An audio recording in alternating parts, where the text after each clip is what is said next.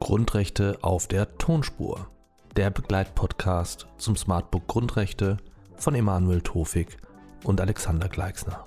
Erschienen im Nomos Verlag.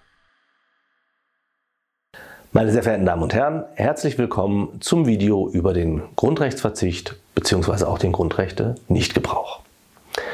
Was ist Grundrechtsverzicht? Unter dem Stichwort Grundrechtsverzicht wird die Frage diskutiert, ob GrundrechtsträgerInnen auf den Schutz durch die Grundrechte in bestimmten Fällen wirksam verzichten können.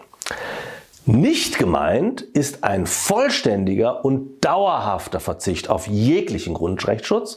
Ein solcher wäre mit der Menschenwürde nicht vereinbar und daher verfassungsrechtlich unzulässig. Voraussetzung für einen wirksamen Grundrechtsverzicht ist zuallererst einmal die Dispositionsfähigkeit über das Grundrecht.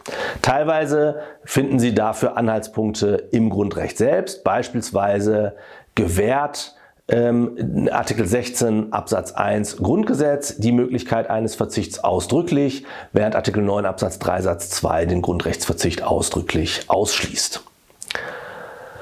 Daneben muss zweitens der Verzicht auf einem freiwilligen Entschluss beruhen. Er darf also insbesondere nicht aus einem Irrtum folgen. Abzugrenzen ist der Grundrechtsverzicht vom Nichtgebrauch eines Grundrechts. Ich möchte Ihnen das anhand von zwei Beispielen illustrieren.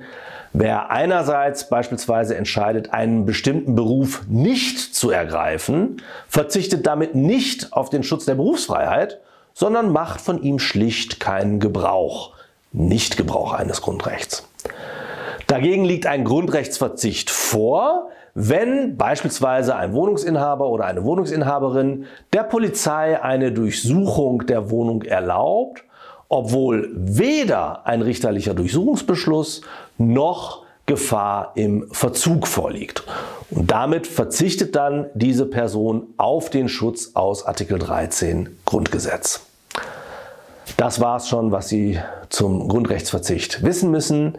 Vielen Dank für Ihre Aufmerksamkeit.